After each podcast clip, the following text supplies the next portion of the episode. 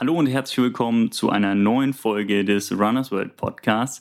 Die 65. Episode wird präsentiert von Saucony und passend dazu sprach ich mit einer Saucony-Athletin, nämlich Laura Lindemann. Laura ist eine der besten Triathletinnen der Welt über die Sprint und über die olympische Distanz und auch eine verdammt gute Läuferin, wie ihre Silbermedaille bei den deutschen Hallenmeisterschaften über 3000 Meter gezeigt hat. Mit ihr spreche ich über die ja, Vorbereitung auf die Olympischen Spiele in Tokio, leider auch ihre Corona-Infektion und äh, auch über die Bedeutung von Carbonschuhen im Triathlon. Und jemand, der sich mit Carbonschuhen oder Laufschuhen im Allgemeinen sehr gut auskennt, ist Isabel Gerhäuser. Sie ist Product Line Managerin bei Saucony und verrät uns einmal, wie die Entwicklung eines Laufschuhs überhaupt funktioniert und welche Rolle die Rückmeldung von Athletinnen wie Laura dabei spielt. So, und jetzt äh, ganz viel Spaß mit dieser Folge. Los geht's.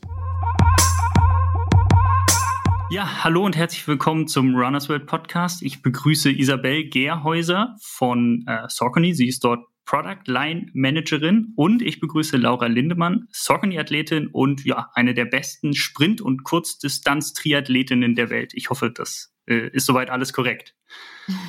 Ja. Vielleicht mögt ihr euch einmal ganz kurz selber vorstellen. Äh, Isabel, vielleicht fängst du an. Was ist so deine Aufgabe als Product Line Managerin bei Saucony? Ja, hallo, ich bin die Isabel. Ähm, ich bin seit 2010 bei Saucony. Ähm, habe erst als technische Repräsentantin in Deutschland angefangen, war dann drei Jahre bei uns im Human Performance and Innovation Lab in Boston und bin jetzt seit 2016 Produktmanagerin für EMEA, also bin haupt, mit dem Hauptmarkt eben Europa und bin hauptsächlich dafür zuständig, dass äh, die Bedürfnisse und die Needs von Europa äh, global repräsentiert werden, wenn es um alle Belange Schuhe geht. Also ich bin quasi so das Bindeglied äh, produktmäßig zwischen Europa und dem globalen Produktteam. Das klingt schon mal interessant. Was sind denn die Bedürfnisse von europäischen Läufern, vielleicht auch im Vergleich zum globalen Markt, wenn du das schon so ansprichst?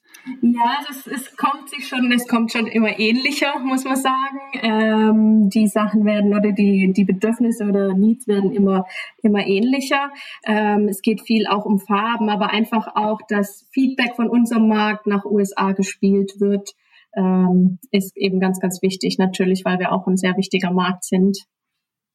Okay, und äh, genau, jemand, der in den Schuhen läuft, die Saucony herstellt, ist äh, Laura Lindemann, eben Triathletin. Also zu ihrem Sport gehören neben dem Laufen noch das Radfahren und das Schwimmen. Und äh, Laura, korrigier mich, wenn ich falsch liege. Du bist hauptsächlich und nee, eigentlich ausschließlich auf der Sprint- und Kurzdistanz unterwegs. Also du machst kein Ironman-Triathlon. Ist das, ist das richtig? Ja, das ist korrekt. Also ich bin Kurzdistanzathletin und ja, auf der olympischen und Sprintdistanz, sagen wir so, zu Hause, ja. Genau, die olympische Distanz, das sind äh, wie viel Kilometer Schwimmen?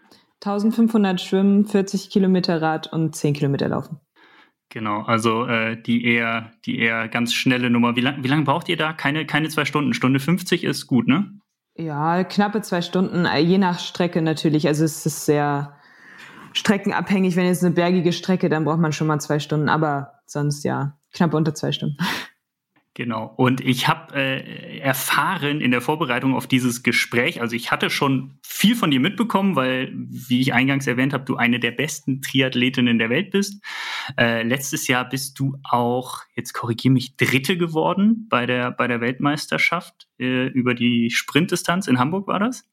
Ja, genau. Also letztes Jahr hatten wir irgendwie noch das Glück, äh, eine WM stattfinden lassen zu können. Also normalerweise haben wir ja eine WM-Serie. Das war dann letztes Jahr nicht möglich. Und dann haben, hat der internationale Verband kurzerhand eine Einzel, sozusagen eine Einzelsprint-WM gemacht. Und das war dann wirklich die Sprintdistanz, also die Hälfte der Olympischen, 750 Schwimmen, 20 Kilometer Rad und 5 Kilometer Lauf. Ähm, und das war in Hamburg. Und da, ja, konnte ich Dritte werden und ja, das fand ich echt dann ganz cool, so eine Bronzemedaille bei der Elite ähm, ja, bei der WM ist schon was Besonderes.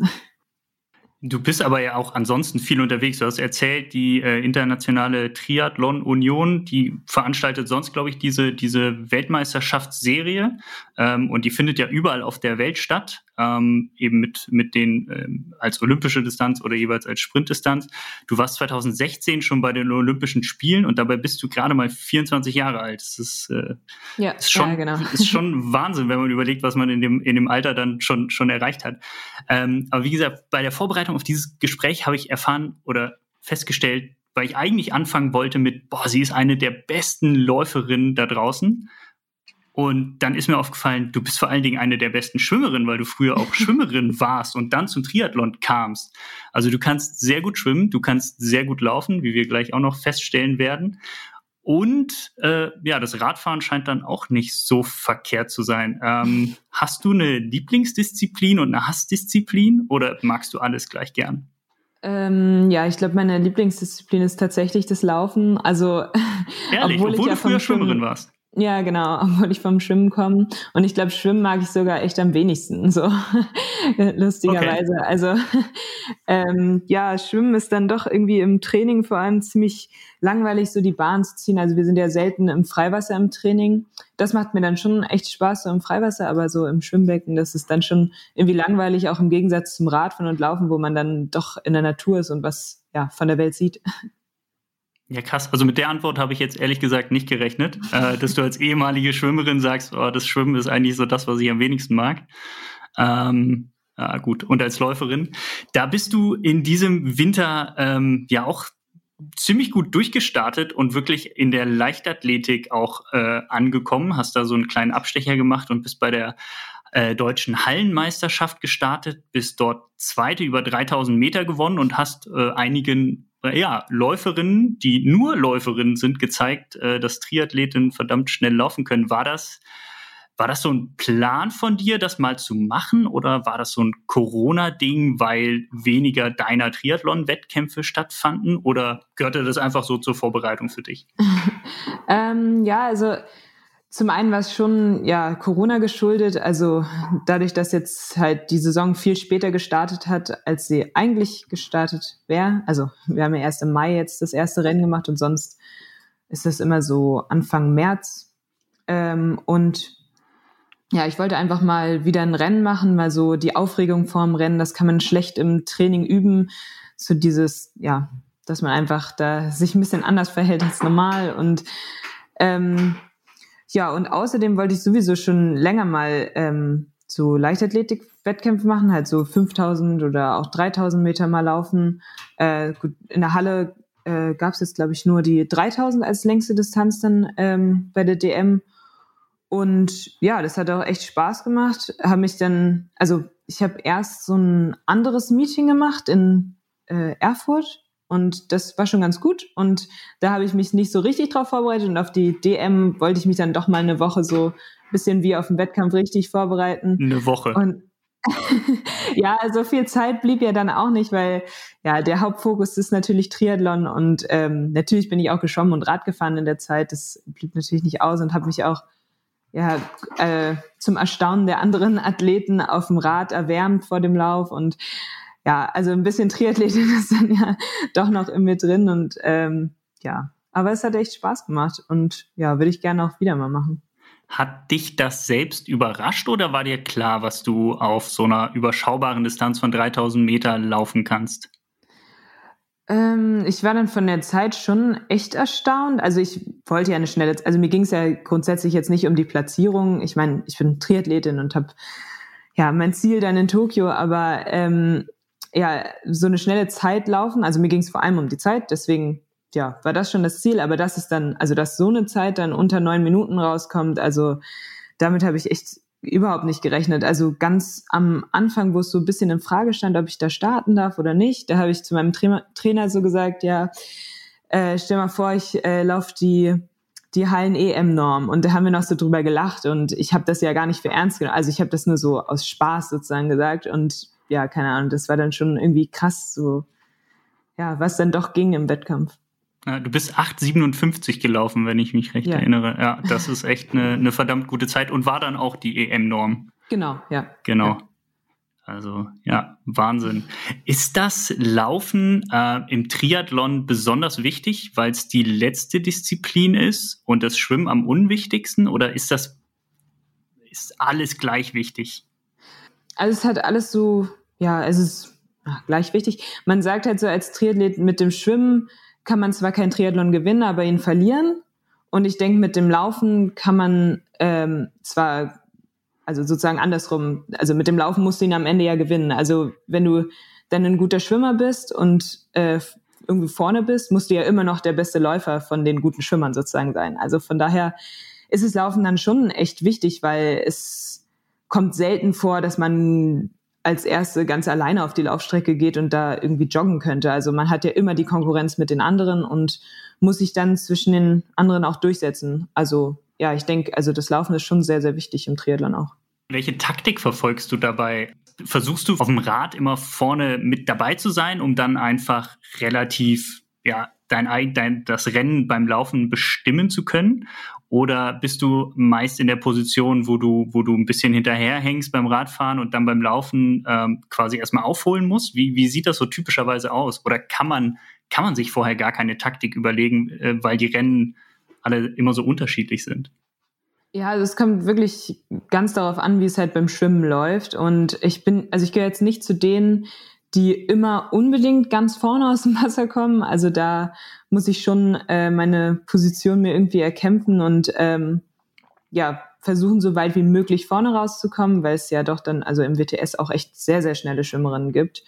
Ähm, und das tendiert im Moment auch sehr dazu, schnelles Schwimmen, hartes Radfahren und am Ende halt die beste Läuferin von denjenigen noch zu sein. Also meistens kommt es dazu, dass so eine Gruppe wegkommt beim Radfahren und ja, man dann in der zweiten Radgruppe schon kaum mehr eine Chance auf ein Podium hat. Äh, von daher ist das Ziel immer in die erste Radgruppe irgendwie reinzukommen. Also natürlich so schnell wie möglich zu schwimmen, aber selbst wenn das jetzt nicht ganz nach vorne reicht, auf dem Rad auf jeden Fall alles zu investieren, um äh, in die erste Radgruppe zu kommen und dann ja die besten Beine an dem Tag zu haben. Ähm, wie liegt dir das? Also magst du die Situation dann ähm, erstmal aufholen zu müssen nach dem Schwimmen, also dann festzustellen, okay, ich war nicht ganz vorne dabei, jetzt beim Radfahren muss ich, muss ich irgendwie auf die erste Gruppe aufschließen. Ich stelle mir das halt total stressig vor, da aus dem Wasser rauszukommen, dann zu sehen, Mist, da sind jetzt, keine Ahnung, zehn Fahrräder schon weg. Und die sind, da haben schon 200 Meter Vorsprung. Und diese 200 Meter muss man erstmal zufahren ja, also ich mag die Situation jetzt vielleicht nicht, dann äh, hinterher zu hängen natürlich. Also schöner fände ich es, wenn ich ganz vorne aus dem Wasser kommen würde und das ganz entspannt angehen könnte sozusagen. Aber ja, ich habe so das Gefühl, meine besten Rennen hatte ich bisher, wo ich so reagieren musste. Also in Hamburg bin ich auch eigentlich gar nicht gut aus dem Wasser gekommen, habe mich dann irgendwie auf dem Rad nach vorne gearbeitet und auch beim Lauf. Also ich hatte einen absolut schlechten zweiten Wechsel und musste dann erstmal echt viele wieder einholen und irgendwie, weiß nicht, bisher hatte ich echt gute Rennen, wenn die Situation so war, dass ich wieder Leute einholen musste und wieder meine Position erkämpfen musste und ja, du sprichst es an, der Wechsel, der gehört ja quasi auch noch dazu. Das ist ja auch nochmal so eine eigene, eigene Disziplin, der, der, der sitzen muss. Also vom Schwimmen dann aufs Rad kommen und vom Rad dann in die, in die, in die Laufschuhe. Stelle ich mir jetzt auch nicht immer ganz so einfach vor, weil es sehr hektisch wirkt, wenn man sich das von außen anschaut. Ja, ja, genau. Es ist sehr hektisch und es ist auch irgendwie, also einfacher gesagt als getan. So, also wir üben das echt viel im Training auch und trotzdem passieren im Wettkampf Fehler, die nicht sein müssen oder ja, dann kommt man mal nicht in den Schuh rein und da kann man das noch so oft im Training geübt haben, wenn es, ja, also wenn dann im Wettkampf mal ein Handgriff falsch ist, dann äh, geht es halt irgendwie schwieriger oder langsamer und auch ja, es ist total wichtig, sich vor der Wechselzone auch durch, also durchzusetzen und vorne reinzufahren. Ich glaube, das ist ja auch total äh, ausschlaggebend dann für die Wechselzeit. Also wie, also wenn man vorne reinfährt, dann hat man ja schon mal ein paar Sekunden gespart bis zu der letzten, die aus der Gruppe reinfährt, vor allem wenn es eine große Gruppe ist. Deine, dein Ausflug in die Leichtathletik jetzt im, im Winter und die sehr starke Laufform, die du da einfach gezeigt hast, ist das etwas, von dem du jetzt schon profitierst, sei es einfach mental, weil du weißt, boah, ich bin bin richtig gut im Laufen und das ist eben die letzte Disziplin, mit, dem man, mit der man einen Triathlon gewinnen kann. Oder hat dich das jetzt, was dein Training und deine Vorbereitung angeht auf die Triathlon-Wettkämpfe, die eben anstehen, unter anderem eben ja auch die Olympischen Spiele in Tokio, hat sich das, hat das da irgendeinen Einfluss drauf?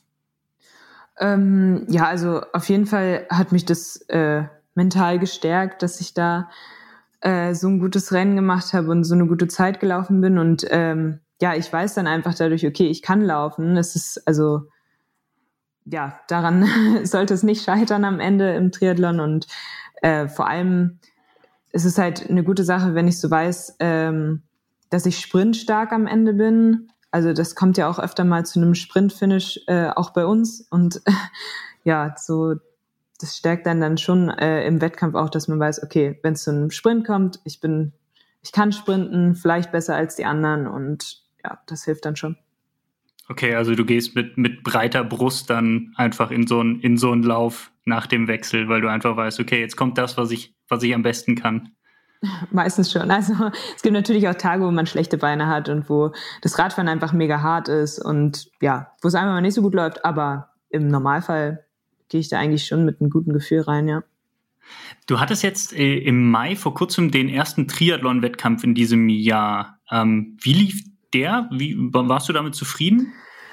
Ähm, ja, nee, eigentlich überhaupt nicht. Also ich fand, äh, ja, der lief gar nicht gut, aber also da, also ich bin eigentlich kein Typ, der gerne Ausreden sucht. Also überhaupt nicht. Wenn ein Rennen schlecht ist, dann war es halt so und dann war ich halt nicht gut an dem Tag. Aber in dem Fall habe ich dann doch eine Ausrede. Also ich hatte ähm, Ende März eine Corona-Infektion und war zwei Wochen raus und wollte aber unbedingt dieses Rennen in Yokohama machen. Also das ist ja eine olympische Distanz gewesen, ähm, wie es dann auch bei in Tokio ist und ähm, mit ähnlicher Konkurrenz wie in Tokio. Also die, die im WTS-Rennen starten, sind halt auch die, die dann, also nicht alle davon, aber die meisten, die auch in Tokio starten. Und es war mir halt mega wichtig, so ein Rennen zu machen und auch ja, einfach in die Saison einzusteigen, auch wenn mein Trainer und viele mir gesagt haben, ja, wahrscheinlich wird das nicht so toll laufen, wenn du jetzt gerade mal fünf Wochen wieder trainierst und ähm,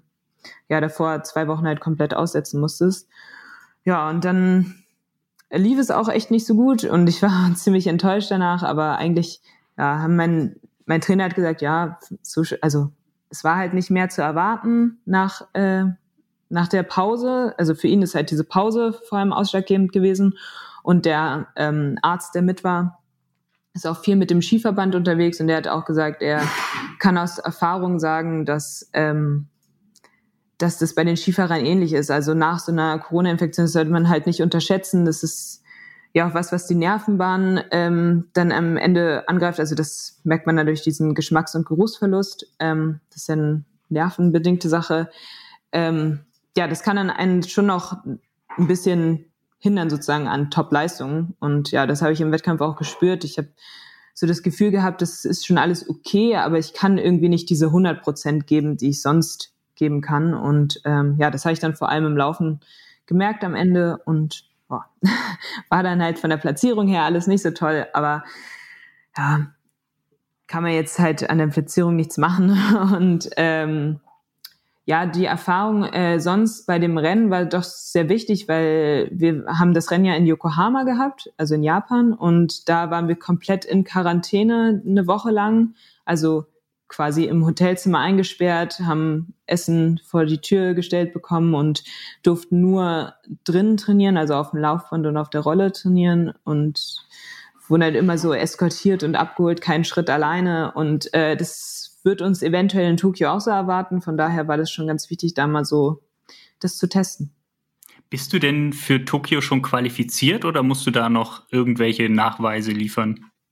Äh, nee, also da bin ich jetzt qualifiziert. Es gibt halt noch ähm, sozusagen das letzte Kriterium, dass ich bis Mitte Juli, glaube ich, oder Mitte Juni, ja, äh, in der Top 34 von dem Olympic Ranking sein muss, aber da bin ich jetzt Platz 7, also daran äh, wird sich jetzt nichts mehr ändern. Also ich bin durch, ja. Cool, also kannst du dich jetzt quasi in aller Ruhe auf die kommenden Wettkämpfe vorbereiten und dann so das ja, mittelfristige Ziel der, der Olympischen Spiele im Kopf behalten. Genau, ja.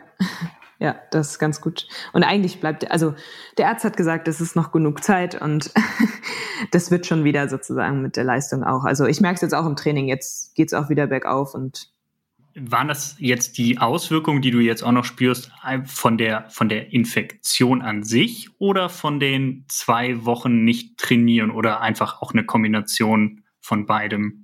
Ähm, ja, das kann ich ja nicht so zu 100 Prozent äh, bestimmen. Also ich hatte jetzt keine Atemprobleme oder so beim Wettkampf, das nicht. Und nicht, dass ich jetzt konkret sagen kann, hier ging irgendwas nicht, sondern es war einfach so ein allgemeines Gefühl.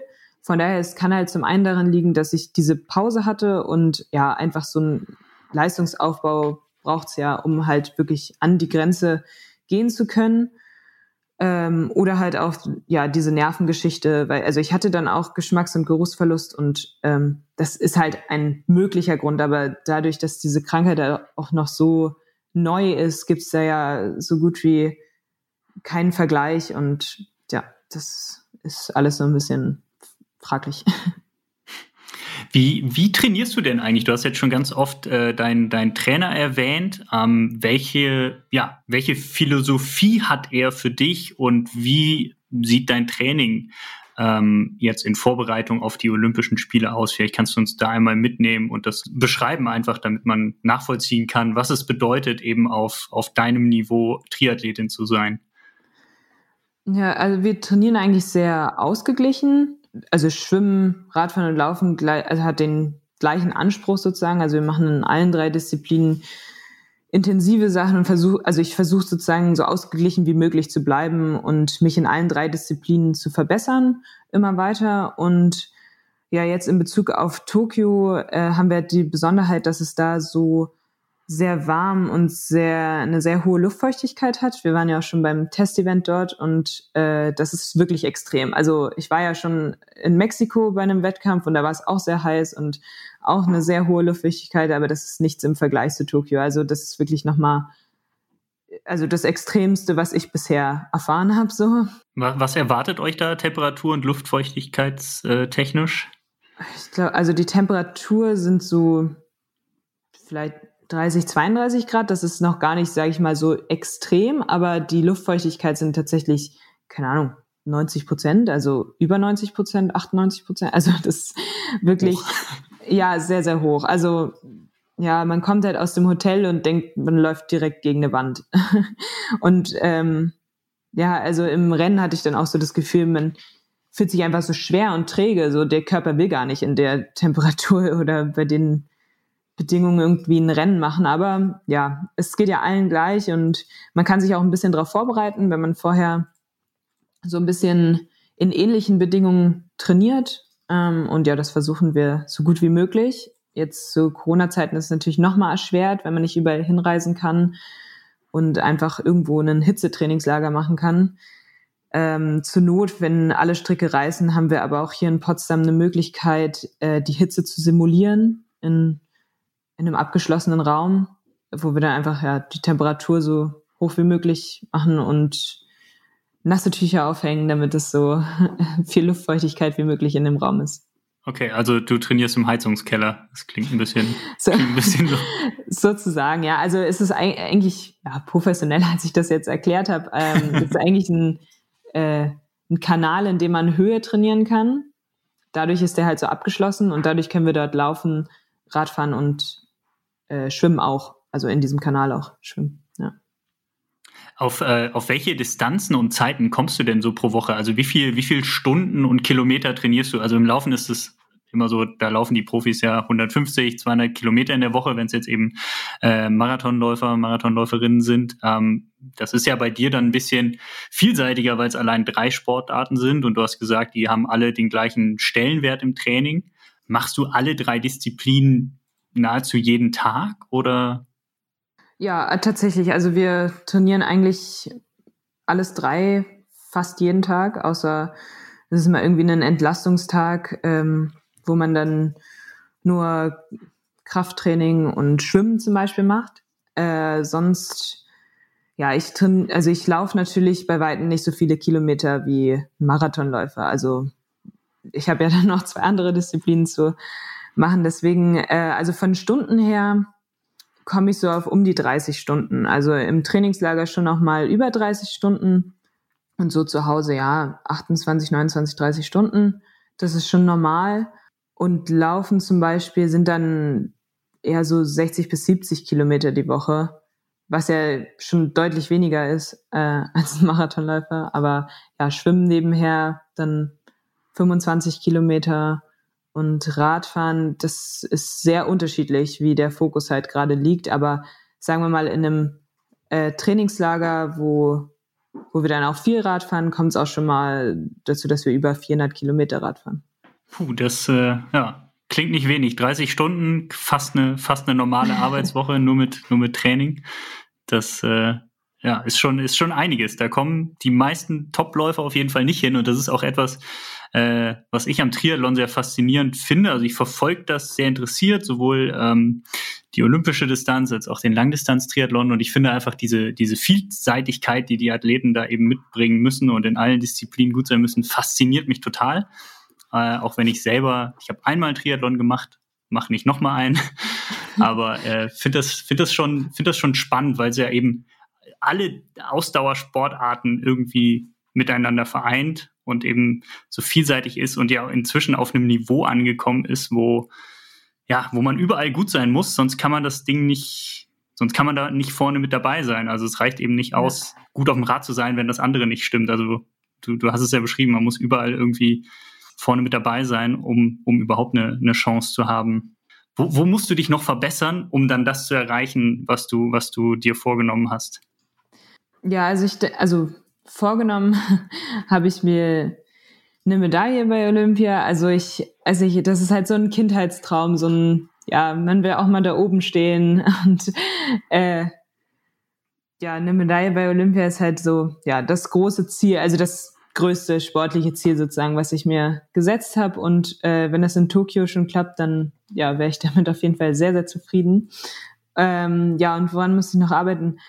Ich denke, das Woran ich noch am meisten arbeiten muss, ist dann das Schwimmen. Also wenn ich sozusagen schaffen würde, entspannt ähm, sehr weit vorne aus dem Wasser zu kommen, so dass ich ja zu hoher Prozentzahl sozusagen in der ersten Gruppe sitze. Also ja, wenn ich in Tokio in der ersten Gruppe sitze, dann denke ich, ist das Ziel Medaille gar nicht mehr so weit und äh, dann könnte das auf jeden Fall klappen. Du, du hast gesagt, das ist so ein Kindheitstraum, so eine olympische Medaille. War das dann früher noch so ein Traum, der, der, der im Wasser stattfand? Wenn du früher Schwimmerin warst, hast du dann äh, geträumt, da über irgendeine eine der diversen Schwimmdistanzen äh, eine Medaille zu holen? Oder hast ja. du auch damals schon an Triathlon gedacht? Nee, überhaupt nicht. Also damals äh, war natürlich nur Schwimmen in meinem Kopf und äh, als ich mit Triathlon angefangen habe, musste ich auch erstmal googeln, was ich da für Distanzen zu absolvieren habe. Also ich hatte überhaupt nichts mit Triathlon zu tun, als Schwimmerin auch nicht.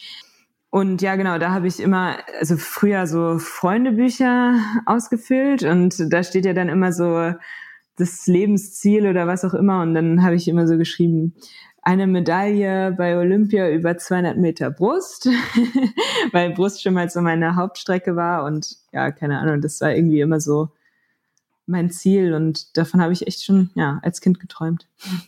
Wie kam es denn dann aber zu dem, zu dem Wechsel zum Triathlon, wenn du sagst, du hattest eigentlich gar keinen Bezug zum Triathlon und wusstest gar nicht, was das so recht ist, äh, überspitzt formuliert? Wie, wie kommt man dann dazu, dann auf einmal, ähm, das war 2012, glaube ich, das ist mhm. ja schon ein bisschen her, da warst du noch 15 dann, stimmt das? Ungefähr, 14, 15? 16 oder nicht? 16? Äh, oder 14? 14? So in dem Rahmen. Ja, in dem Rahmen. genau. Äh, ja, dann, ich war noch wie, wie, wie kamst du dazu? Ja, das ist ähm, dem Verbundsystem hier in Potsdam sozusagen zu verdanken äh, mit der Sportschule. Also ich selber wäre also nie auf den Gedanken gekommen, Triathlon zu machen, aber äh, mein damaliger Schwimmtrainer ähm, hat mir dann sozusagen am Ende des Schuljahres gesagt, so, Laura, du hast jetzt deinen Leistungsauftrag im Schwimmen nicht erreicht. Also man hat ja in der Sportschule halt so einen sogenannten Leistungsauftrag. Und ja, den habe ich nicht erreicht im Schwimmen und die Leistung hat so, ja, sage ich mal, stagniert. Ähm, es war jetzt nicht vorauszusehen, dass ich in den nächsten Jahren zu Olympia fahre oder sonst irgendwelche großen Erfolge im Schwimmen feiern werde. Und äh, ja, so hat er mich eigentlich, ja, böse gesagt, beim Schwimmen rausgeschmissen, aber mich gleichzeitig auch beim Triathlon empfohlen. Ähm, und da habe ich dann ein Probetraining gemacht. Das fand ich erst alles ja, ein bisschen langweilig so, der Gedanke, ja, weiß nicht, kommt von der Sportart, da dauert der Wettkampf so ein, zwei Minuten und äh, jetzt soll ich irgendwie eine Sportart machen, wo der Wettkampf eine Stunde oder zwei Stunden dauert. Das kam mir alles noch so ein bisschen langweilig und komisch vor, aber äh, nach dem ersten Wettkampf habe ich da eigentlich gemerkt, okay, so langweilig ist das alles gar nicht. Und wenn man erstmal das macht, dann kommt es einem alles auch viel schneller vor und ähm, ja, macht eigentlich riesen Spaß und so bin ich dabei geblieben. Ja. Eine, eine, gute, eine gute Entscheidung, vielleicht auch einfach ja, Schicksal, dass es mit, mit, dem Schwimmen dann doch nicht so funktioniert hat, wie du dir das als, als Kind erträumt hast. Wo du sagst, äh, Distanzen oder, oder Wettkämpfe, die ein bis zwei Stunden dauern, könntest du dir auch längere Wettkämpfe vorstellen, eben Ironman, oder ist das was, wo du sagst, ja, irgendwann mal verschwende ich jetzt noch keinen Gedanken dran?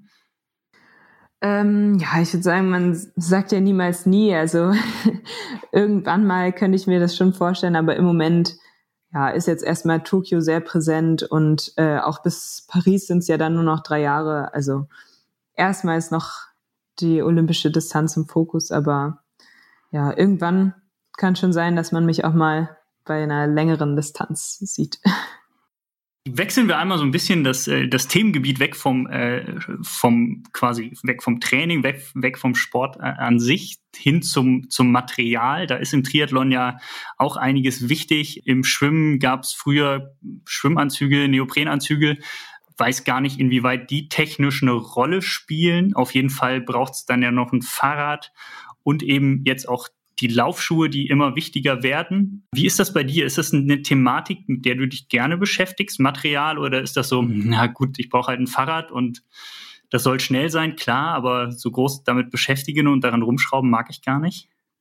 Ähm, ja, doch, also ich beschäftige mich schon ja auch mit dem Material und versuche schon irgendwie ja, sicherzustellen, dass ich mit dem besten Material unterwegs bin. Aber ich finde, es muss auch nicht immer ähm, das sein, was jetzt das teuerste oder das ist, was alle haben, sondern ich finde, da ist auch die persönliche Meinung ganz wichtig. Also wie, wie das Gefühl sozusagen. Also ich, ja, fahre zum Beispiel äh, ein Rose-Fahrrad. Das hat jetzt niemand sonst, aber ich fühle mich einfach wohl auf dem Rad. Und ähm, ja, das finde ich auch wichtig, dass man sich mit dem Material so verbunden fühlt. beim, beim Thema Schuhe, das war ja in den, in den letzten Jahren dann auch einfach ein Riesenthema, allgemein im Laufsport, aber dann auch im Triathlon hat man es gesehen, dass dann die, die ganz, ganz dünnen äh, Wettkampfschläppchen äh, peu à peu ausgetauscht wurden durch äh, Schuhe mit äh, dicker Mittelsohle und Carbonplatte. Bist du auch in einem entsprechenden Saucony-Modell dann ja sicherlich unterwegs, äh, also im Endorphin Pro, oder ähm, setzt du da auf etwas äh, anderes? Ähm, ja, doch, ich bin auch im Endorphin Pro äh, unterwegs im Wettkampf. Äh, ich denke, im Moment ist es echt äh, schwierig, um einen Carbon-Schuh herumzukommen. Sehr gut, dass äh, Sokoni da auch ein Modell hat, mit dem ich im Wettkampf laufen kann und äh, ja, was mich am Ende hoffentlich schnell macht. Ist das so, dass, dass inzwischen alle damit unterwegs sind mit Carbon oder gibt es noch so ein paar Leute, die, ich sag jetzt mal, oldschool unterwegs sind und sagen, nee, Carbon brauche ich nicht? Oder muss man es einfach haben, weil es wirklich so viel schneller macht? Also gefühlt haben es wirklich alle. Ich schaue jetzt nicht bei jedem auf die Füße, aber äh, so unter den ersten, die da ins Ziel kommen, sieht man es eigentlich bei allen, dass äh, tatsächlich ja Carbonplatten in den Schuhen sind und ja, also doch, das ist schon ein Thema und man spürt es ja auch. Also wenn man zum ersten Mal in so einem Schuh mit einer Carbonplatte läuft, dann merkt man auch, okay, das macht einen Unterschied und irgendwie fühlt sich anders an als mit einem normalen Schuh. Hast du den äh, in irgendeiner Form angepasst? Weil es ist ja eigentlich ein, ein Laufschuh für eher längere Distanzen auch, Marathonschuh, sage ich jetzt mal ganz, ganz platt. Äh, und du läufst ja eher fünf Kilometer damit, äh, zehn Kilometer und kommst vom Rad, äh, eventuell noch nasse, nasse Füße. Äh, Socken tragt ihr wahrscheinlich auch nicht bei den kurzen Distanzen, ne? anders als nee. beim Langdistanz-Triathlon. Also ist der in irgendeiner Form angepasst oder läufst du den so, wie er aus der Kiste kommt? Äh, nee, also ich muss den schon also anpassen sozusagen. Also ich ziehe da halt so ein äh, Gummischnürsenkel oder ja so elastische Schnürsenkel rein äh, statt den normalen. Also ich habe da keine Zeit mehr, noch eine Schleife zu binden. Ähm, und, ja, deswegen äh, kommen da so elastische Schnürbänder rein, die dann ja genau so am Fuß sitzen, wie es am Ende sein muss, so dass ich eigentlich nur noch so reinschlüpfen muss.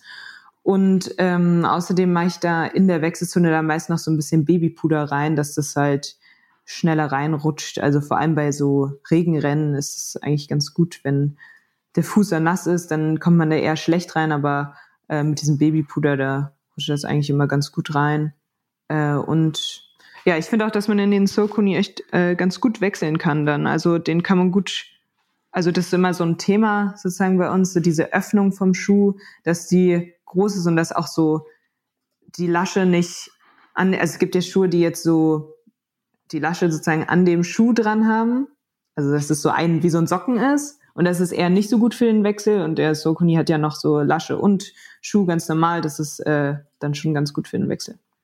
Und äh, jetzt mal eine Frage an Isabel. Ist das etwas, was ihr bei der Entwicklung von solchen Schuhen berücksichtigt, dass die auch für, für Triathleten geeignet sein müssen? Oder ja, welche, welche Rolle spielt das bei der Entwicklung, würde mich mal interessieren. Ja und nein, also es wird schon auch äh, Feedback immer von Athleten natürlich eingeholt und geguckt, dass die überall passen. Aber first and foremost ist natürlich auch, dass sie äh, auf der Straße performen und dass sie schnell sind und dass sie gut passen. Wir waren schon immer äh, recht beliebt bei den Triathleten, damals schon als die leichten, schnellen Schuhe äh, noch äh, beliebt waren und es wirklich um jeden Gramm ging und haben damals auch schon immer darauf geachtet, dass man sie gut barfuß tragen kann, was ja Triathleten gern machen und dass da wenig ähm, Nähte sind, die irgendwie stören oder wo man sich irgendwie eine Blase laufen kann. Ähm, das wird auf sowas wird natürlich schon geachtet, ähm, nicht nur im Hinblick auf Triathleten, sondern generell auf, auf alle Läufer, die mal barfuß laufen wollen würden. Wie sieht denn allgemein die Entwicklung bei euch aus? Also wie entsteht ein, ein Saucony-Modell, ein neues Modell, auch eine Überarbeitung? Und welche Rolle spielen eben Profisportlerinnen wie, wie ähm, Laura bei der, bei der Entwicklung von so Schuhen? Also wie, inwieweit fließt da das, das Feedback mit ein? Mhm. Also im Großen und Ganzen kann man eigentlich sagen, dass so Schuhe meistens so von, von dem Briefing der Schuhe, bis sie dann mal im Handel stehen, so oder am Athleten sein Fuß sind, dass es so im Groben plus minus zwei Jahre fast schon sind. Ähm, ob jetzt ein neues Modell abgedatet wird, wenn ein neues, ein ganz neues Modell entwickelt wird, wenn man sieht, oh, da fehlt einem unserer Athleten was oder mehreren unserer Athleten was oder da fehlt was im Handel in unserem Line-up von den Schuhen, dann kann es mal sogar ein bisschen länger dauern, wenn es ein ganz neues Modell ist, oder es geht vielleicht sogar ein bisschen schneller, weil man weiß, okay, wir müssen uns beeilen. Äh, der Schuh ist dringend benötigt da draußen, aber im Groben und Ganzen äh, kann man so von zwei Jahren sprechen. Und ähm, dann wird natürlich ganz viel getestet, wenn die Schuhe entwickelt werden. Und da spielen Athleten ähm, unser äh, Headquarters ist in Boston, deswegen wird viel mit den Athleten natürlich in den USA gearbeitet und noch weniger international, aber Athletenfeedback spielt dann natürlich ähm, eine ganz wichtige Rolle, aber auch natürlich das Feedback von dem, wir sagen, wir haben immer gesagt im, im Lab von the real people in the real world. Wir sind nicht alle so schnell wie Laura ähm, oder die Spitzenathleten. Und äh, der Großteil unserer Schuhe wird dann doch natürlich von von den, äh, sag ich mal, Normalo äh, Läufern äh, gelaufen und deswegen wird auch ganz viel an normalen ähm, Läufern getestet. Also das Testing geht wirklich von Material Testing, was man vielleicht schon mal gesehen hat, wo da so ein Impact-Tester ständig auf das Material einschlägt und dann geguckt wird, wie verhält sich die, der Foam des Schuhs, der Schaum des Schuhs ab Kilometer eins bis Kilometer 1000. Ähm, dann wird getestet an den im, im Labor auf dem Laufband äh, unter sehr standardisierten Bedingungen, wie läuft man, wie läuft läuft der Athlet, wie läuft der, äh, ähm, ich weiß nicht, möchte ich negativ betiteln, aber der normale Läufer ähm, mit dem Schuh auf dem Laufband. Äh, wie verändert sich vielleicht der Laufstil, ähm, gerade wenn es jetzt um Schuhe mit äh, Carbonplatten geht oder ähm, wie schneller, wie unterschiedlich ist die Kontaktzeit am Boden und so weiter und so fort. Und ähm, dann aber, wie gesagt, wirklich auch Schuhe rausgeschickt an Leute, die dann Feedback geben, wie fühlen sie sich beim ersten Laufen an, wie fühlen sie sich nach so und so vielen Wochen an, wie viel, äh, wie sehen die Schuhe danach auch aus, wie halten sie stand den Bedingungen ähm, eines alltäglichen Laufens. Also da wird ganz, ganz viel Feedback eingeholt, ja, sowohl von Athleten, aber auch von, von Läufer wie, ich sag's jetzt mal ich, weil ihr beide ein bisschen bessere Läufer seid als, als ich. Wird da, wird da auch mal ein Konzept verworfen? Das, das äh, würde mich mal interessieren, weil es ist ja, wenn du sagst, so ein Prozess dauert zwei Jahre ungefähr, wahrscheinlich manchmal länger, manchmal kürzer, je nachdem. Aber so ein, wenn so ein ganz neues Produkt erdacht wird, kann ich mir ja durchaus vorstellen, dass dann einfach mal auch zurückkommt, boah, nee, das funktioniert zwar eigentlich ganz gut, aber ist eigentlich auch schlechter als das, was wir schon haben. Brauchen wir nicht? Passiert das? Das, das passiert schon durchaus, ja, ja. Oder es wird auch oftmals verschiedene Varianten natürlich getestet, also verschiedene Arten, wie, welche Form hat diese Carbonplatte, dass sie wirklich äh, auch das tut, was sie tun soll und dem Athleten hilft. Äh, da werden ganz viele verschiedene Varianten natürlich auch getestet, um da das bestmöglich rauszukommen. Und manchmal, äh, ja, manchmal gewinnt man und manchmal verliert man, aber da es hilft ja auch meistens lernt man ja dann da auch aus, auch, ja.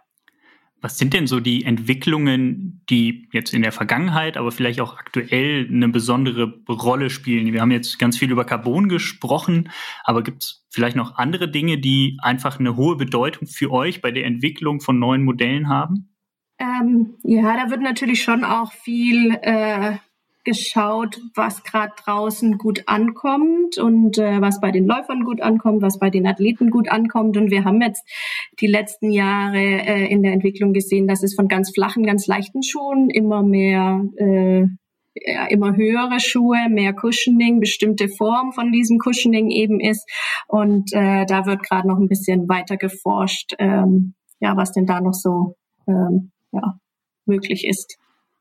Also ihr, äh, ihr seid oder ihr sagt nicht, okay, Saucony steht für diese Art von Schuhen und nur diese Art von Schuhen machen wir, sondern ihr seid quasi offen für die Entwicklungen, die da draußen nachgefragt werden und entwickelt dann eben Schuhe, die da dazu passen zu den Bedürfnissen. Ja, also wir haben ja auch wirklich in unserem Line-up ähm, verschiedene Arten für verschiedene Läufer. Also bei uns ist es so ein bisschen aufgesplittet in was ist die Underfoot Experience? Also Mark muss gern eher firm und Mark muss eher gern plush und sehr weich und dann ähm, äh, Race Day, Speed Day und Everyday.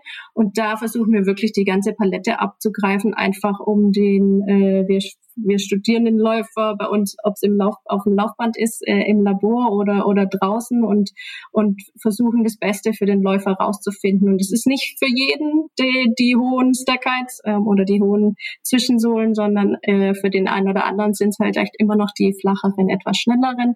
Ähm, also da äh, versuchen wir wirklich auch alles abzudecken, ja. Ist dann wahrscheinlich auch gar nicht so einfach, da wirklich festzustellen, was denn was der Läufer denn haben möchte. Also das stelle ich mir jetzt mhm. gar, gar nicht, gar nicht so einfach vor, weil es halt so unterschiedlich ist und jeder halt so unterschiedlich läuft. Vorfußläufer, Mittelfußläufer, leicht, schwer, Trail, ja. Straße. Ich meine, Trail ist ja auch ein Thema bei euch. Ja, auf jeden Fall. Also wir haben auch echt ein, äh, ein gutes Trail-Setup, aber es ist, wie du schon sagst, es ist nicht ganz einfach, aber da wird auch viel ähm, Feedback von den Läufern ist eigentlich das, das Wichtigste, was wir haben können. Ähm, Feedback von den Läufern und ähm, gerade bei Updates von Schuhen und so einem Kinvara, der jetzt dann schon fast bald mal zwölf Jahre im, im Markt ist oder so, der ja auch gerade bei den Triathleten mal so eine Hochphase hatte. Ähm, da wird dann schon immer geschaut, wie ist das Feedback von den Läufern, ist, ist, war das letzte Update gut, war das letzte Update nicht so gut, wie kam es an und so weiter. Und dann äh, wird da eben weiterentwickelt, ja. Das ist ja auch so ein Ding, wenn so ein äh, Schuh so einen Status hat wie der Kenvara, einfach quasi ja so, ein, so eine Ikone ist beinahe. Ja da darf man ja auch nicht zu viel verändern, weil sonst heißt es, oh Gott, was haben die nur mit dem Schuh gemacht? Ähm, ich glaube, das ist euch einmal passiert vor ein paar Jahren. Da gab es mhm. ein relativ großes äh, Update. Ich krieg's jetzt nicht mehr genau hin, aber ich erinnere mich so, so grob dran. Und dann äh, ja, war so ein bisschen der Aufschrei, Aufschrei da, die haben die Kinvara zerstört. Äh, wobei es ja nach wie vor ein guter Schuh war, aber er war halt ein bisschen anders als, als vorher. Ja, das stimmt auf jeden Fall. Aber ein Fun Fact zum Kinvara ist, dass der wirklich vom gleichen Designer von Anfang bis zum äh, bis bis jetzt äh, designt wurde. Das ist so ein bisschen sein Baby, den gibt er ungern aus der Hand. Ähm, aber das ist äh, ja gerade bei solchen Schuhen, wenn die so gut ankommen, was man jetzt auch bei Pro oder bei Speed sieht, was updatet man wirklich, ohne ihn so viel zu verändern, weil die Leute mögen ja was, was wir haben, ohne zu viel zu verändern, aber ihn doch besser zu machen. Das ist natürlich immer ein schmaler Grad. Ja. Vielleicht magst du mich da einmal aufklären. Alle anderen können jetzt weghören, äh, falls es sie nicht interessiert, aber mich interessiert es doch sehr und ich habe es noch nicht herausgefunden. Was habt ihr jetzt beim Endorphin Speed und Endorphin Pro überarbeitet? Weil ich finde, die Schuhe ähneln sich sehr. Sagen wir so, ich habe keinen Unterschied gespürt. ähm, der Unterschied ist hauptsächlich im Upper. Also wir haben die Zwischensohle und äh, alles ist das gleiche wie im Vorgängermodell. Puh, da habe ich ja Glück gehabt, dass genau, es wirklich da, keinen Unterschied gibt. Da hast du definitiv richtig gespürt, äh, einen richtigen Spürsinn gehabt. Ähm, da wurde minimal im Upper geschraubt, um den, äh, um das, die Passform, den Fit einfach noch zu optimieren. Ein bisschen mit Materialien gespielt, welche Lace, welche Schnürsenkel nimmt man rein. Ähm, solche Sachen wurden einfach nochmal optimiert und verbessert, aber die Zwischensohle hast du noch das gleiche Laufgefühl wie vorher. Laura, jetzt haben wir ganz viel über das über den Wettkampf gesprochen und über die Wettkampfschuhe, eben Carbon-Schuhe, dass da kein Weg äh, mehr dran vorbeiführt heutzutage. Ich nehme jetzt einfach mal an, dass du die Schuhe im Training nicht ständig an den Füßen hast. Oder läufst du immer mit Carbon-Schuhen?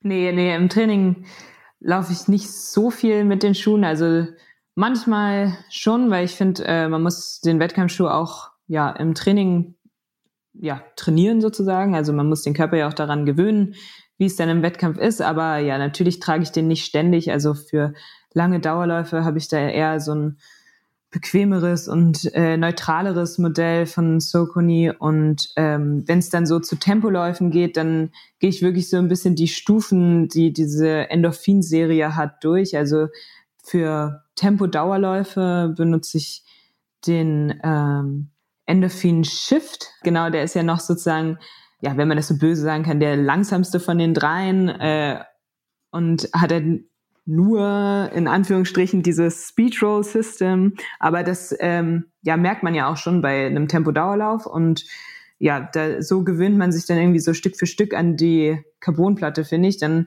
für Tempoläufe von, sag ich mal, so einen Kilometer, das machen wir öfter so, vielleicht zwölf mal tausend oder so laufen wir öfter mal.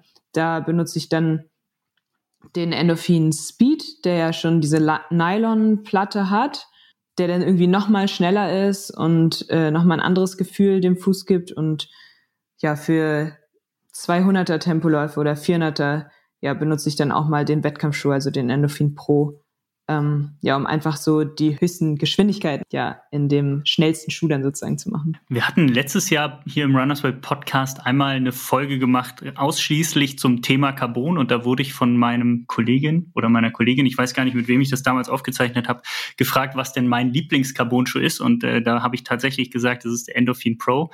Da stehe ich auch nach wie vor zu. Also ich finde jetzt auch die zweite Variante hervorragend, die, die rauskam, weil das einfach so ein Schuh ist, der sich relativ unspektakulär läuft. Also es ist jetzt nicht ganz so extrem schwammig und instabil wie manch andere Carbon-Laufschuhe. Und trotzdem merkt man eben, da ist eine Carbonplatte drin, dass der Schuh nach vorne geht und dass man eben ja, sich daran gewöhnen muss. Wie war das so bei dir, als du das erste Mal in den Schuhen unterwegs warst? Hattest du danach Muskelkater in den Waden, weil diese Schuhe ja doch ein bisschen den, den Körper und die Muskulatur anders fordern? Oder kamst du, kamst du damit gleich zurecht und es ist im Training nur so ein, so ein Anpassungsprozess, dass du dann ab und an dann doch mal damit unterwegs bist? Ähm, ja, also Muskelkater an einer bestimmten Stelle jetzt so extrem hatte ich nicht danach, also gar nicht eigentlich.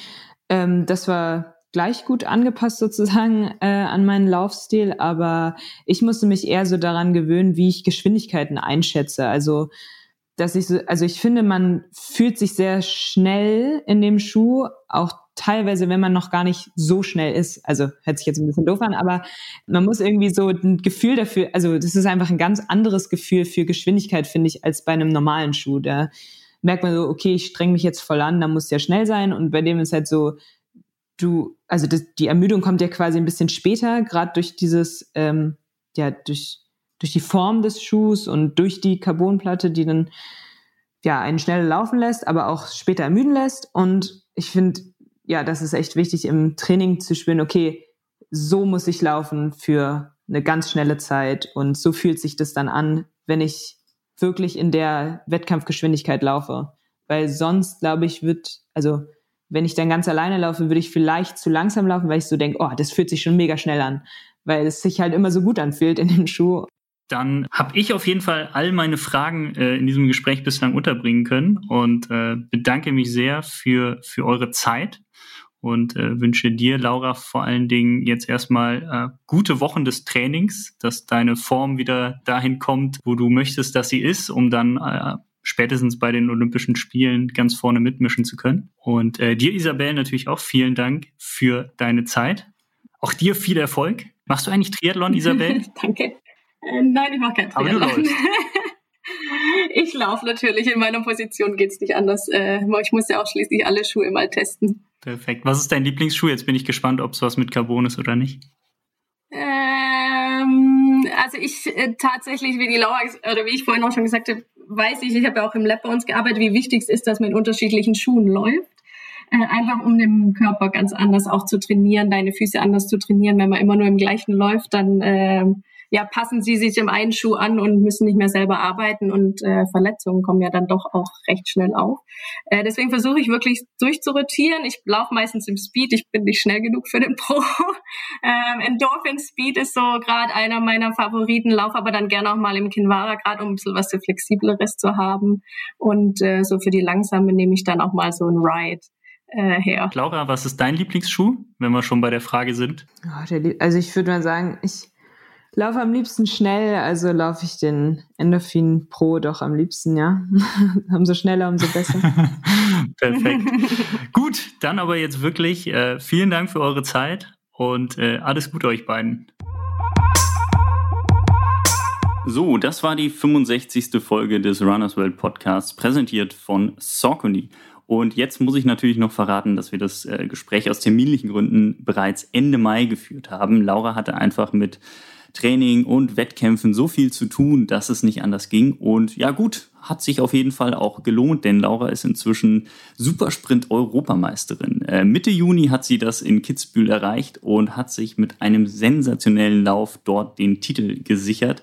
Die Form für die Olympischen Spiele scheint auf jeden Fall da zu sein und ich äh, bin gespannt, was Laura am 26. Juli im Einzel und am 31. Juli in der Mixstaffel in Tokio erreichen wird.